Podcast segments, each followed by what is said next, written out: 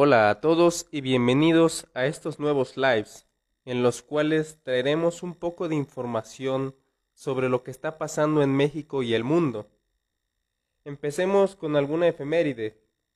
Un día como hoy de hace 1966 muere Walt Disney.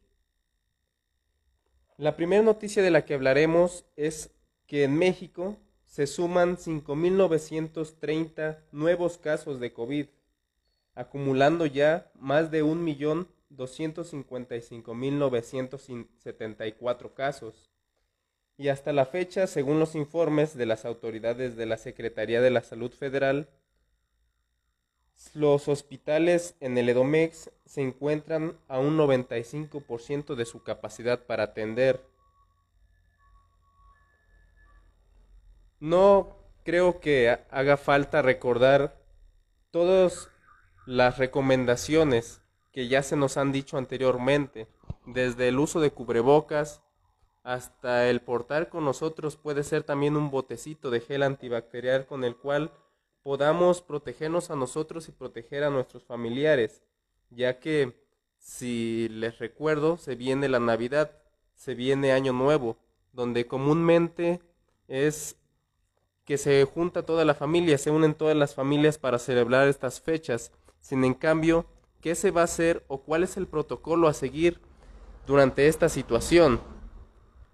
Tenemos que usar obviamente la mascarilla, una careta o gel antibacterial o incluso el alcohol solo, el alcohol mismo para desinfectar las manos, desinfectar a las personas que lleguen al hogar. Recordemos que no tenemos que hacer una fiesta en grande esta vez, en donde se juntan los 50 primos y las 60 tías. Esta es una fecha que tenemos que pasar solamente con nuestra familia núcleo, ya sea nuestros papás, solamente hermanos, si acaso la abuela, si es que venimos cerca de ello, pero teniendo obviamente la mayor precaución con ella, ya que ella es la principal que tiene un, un riesgo más grande, más que nosotros al menos. Sin duda estas fiestas navideñas y de Año Nuevo serán algo nuevo para nosotros, algo que jamás habíamos vivido. Pero también es importante no dejarnos guiar por la pasión. Justo hace unos días me encontraba con una señora que decía que ella iba a hacer su fiesta en grande, que iba a ser la tamaliza, que iba a ser el ponche para toda la familia, que aproximadamente eran como 30 integrantes y decía que no le importaba que ella se fuera a contagiar o contagiar a los otros, ya que el que se tiene que contagiar ya se contagiará, quien se tenga que morir se morirá. Esa era la lógica que la señora al menos manejaba. Una lógica que obviamente pues dista mucho de las recomendaciones que se están dando actualmente, ya que está pasando por alto todos todos los posibles riesgos que esto implica o la siguiente noticia de la cual hablaremos hoy es una bastante importante, que muchos quizás sospechábamos, pero ahora tenemos las cifras reales, ahora podemos dar un, un dato real, avalado por científicos, y es que la depresión y la ansiedad en el embarazo afecta el desarrollo de los bebés desde la parte neurocognitiva, ya que los científicos de la Unidad de Investigación en Reproducción Humana de la Facultad de Química de la UNAM, eh, ellos dicen que estos padecimientos durante el embarazo modifican la cantidad de proteínas que se encuentran en el cuerpo del gestante. Podemos recordar que las proteínas nos ayudan demasiado en nuestro cuerpo, ya que nos ayudan desde la parte de la piel, la parte del cabello, son los principales en la construcción del músculo, entre otros. Y estos participan en la respuesta inmunológica también, pudiendo provocar en el, en el niño o incluso en la madre un parto prematuro, teniendo como consecuencia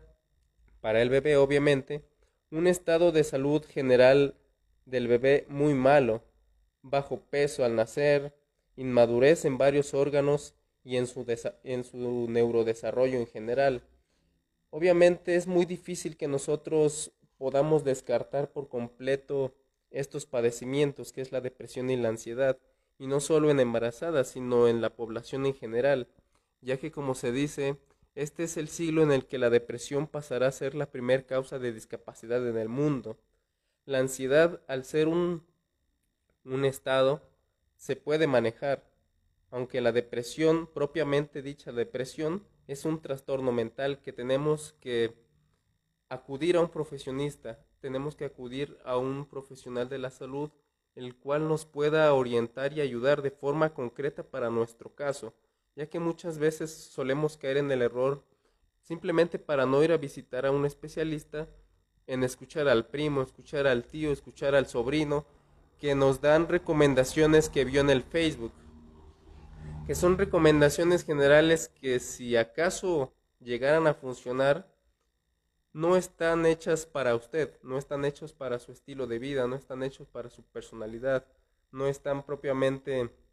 enfocado en lo que usted necesita. Y es por eso que tiene que acudir realmente con quien sabe, con quien puede ayudarla de verdad. Un ejemplo de esto podría ser el famoso caso de, de la actriz que sale en Rosario Tijeras, Bárbara de Regil. ¿Usted con quién iría si quiere mejorar su peso? Con una dieta con un nutriólogo, alguien que estudió cinco años para poder tener el título de licenciado en nutrición, o con ella que simplemente da tips, da dietas milagrosas en Facebook. También nosotros hay que tener un poco de coherencia. Además, también podemos decir en la siguiente noticia que el comediante Víctor Trujillo, también conocido o más conocido como Broso, se pone ahora sí que en atención del periodismo en general, ya que el mexicano se ha, se ha puesto a insultar, o en su último video insultó al presidente actual de México, Andrés Manuel, lo insultó y le recordó, obviamente esto es verdad, le recordó que es un servidor público, el cual debe servir al pueblo, y si no, si, si no lo hace correctamente debe salir, ya que lo acusó también, o más bien le advirtió de no ver sobre sus propios intereses, ya que se vienen próximas elecciones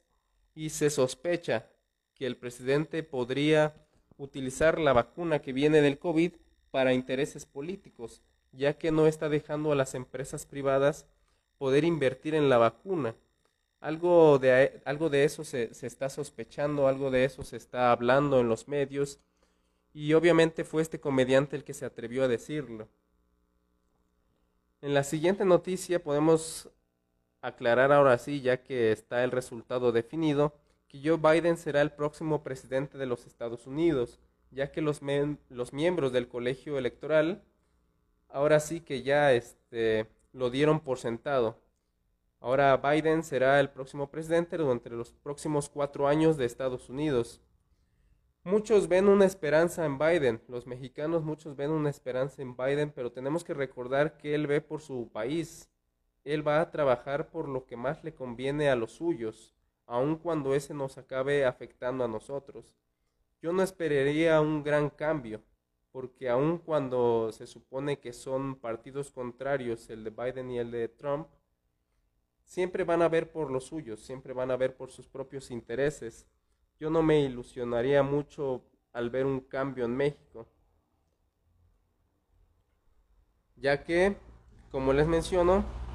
Trump hizo muchas cosas que le ayudaron a Estados Unidos y muchas de esas cosas Biden las va a quitar o las va a modificar. Y bueno, no queda más que saludarlos, pedirles que tomen las medidas preventivas que ya todos conocemos y sobre todo algo muy importante de lo cual me gustaría destacar que es la somatización. La somatización es cuando nosotros, o al menos en el aspecto de la psicología, es cuando nosotros eh, nos sugestionamos. Empezamos, en este ejemplo del COVID, empezamos a tener síntomas del COVID sin que nosotros realmente lo tengamos. ¿Por qué pasa esto? Eso pasa en las mentes susceptibles, pasa cuando nosotros nos dejamos sugestionar por lo que está pasando a nuestro alrededor. Yo recuerdo esto porque precisamente hace unas semanas un compañero mío empezó a tener síntomas, empezó a tener o a dejar el gusto, no tenía gusto para las cosas, ya las cosas no le sabían a nada. Ya, y como todos sabemos, eso es un, un síntoma del COVID. Sin en cambio, él se fue a hacer la prueba y estaba en negativo, pero él empezaba a tener más síntomas aún. Empezó a tener calentura, empezó a tener mucho dolor de cabeza,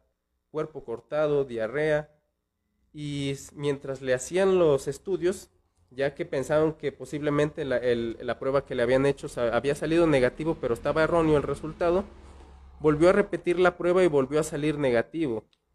Cuando los doctores le hicieron algunos estudios, algunos análisis, se dieron cuenta que efectivamente él no tenía nada, simplemente tenía una sugestión por haber visto a su primo tener COVID.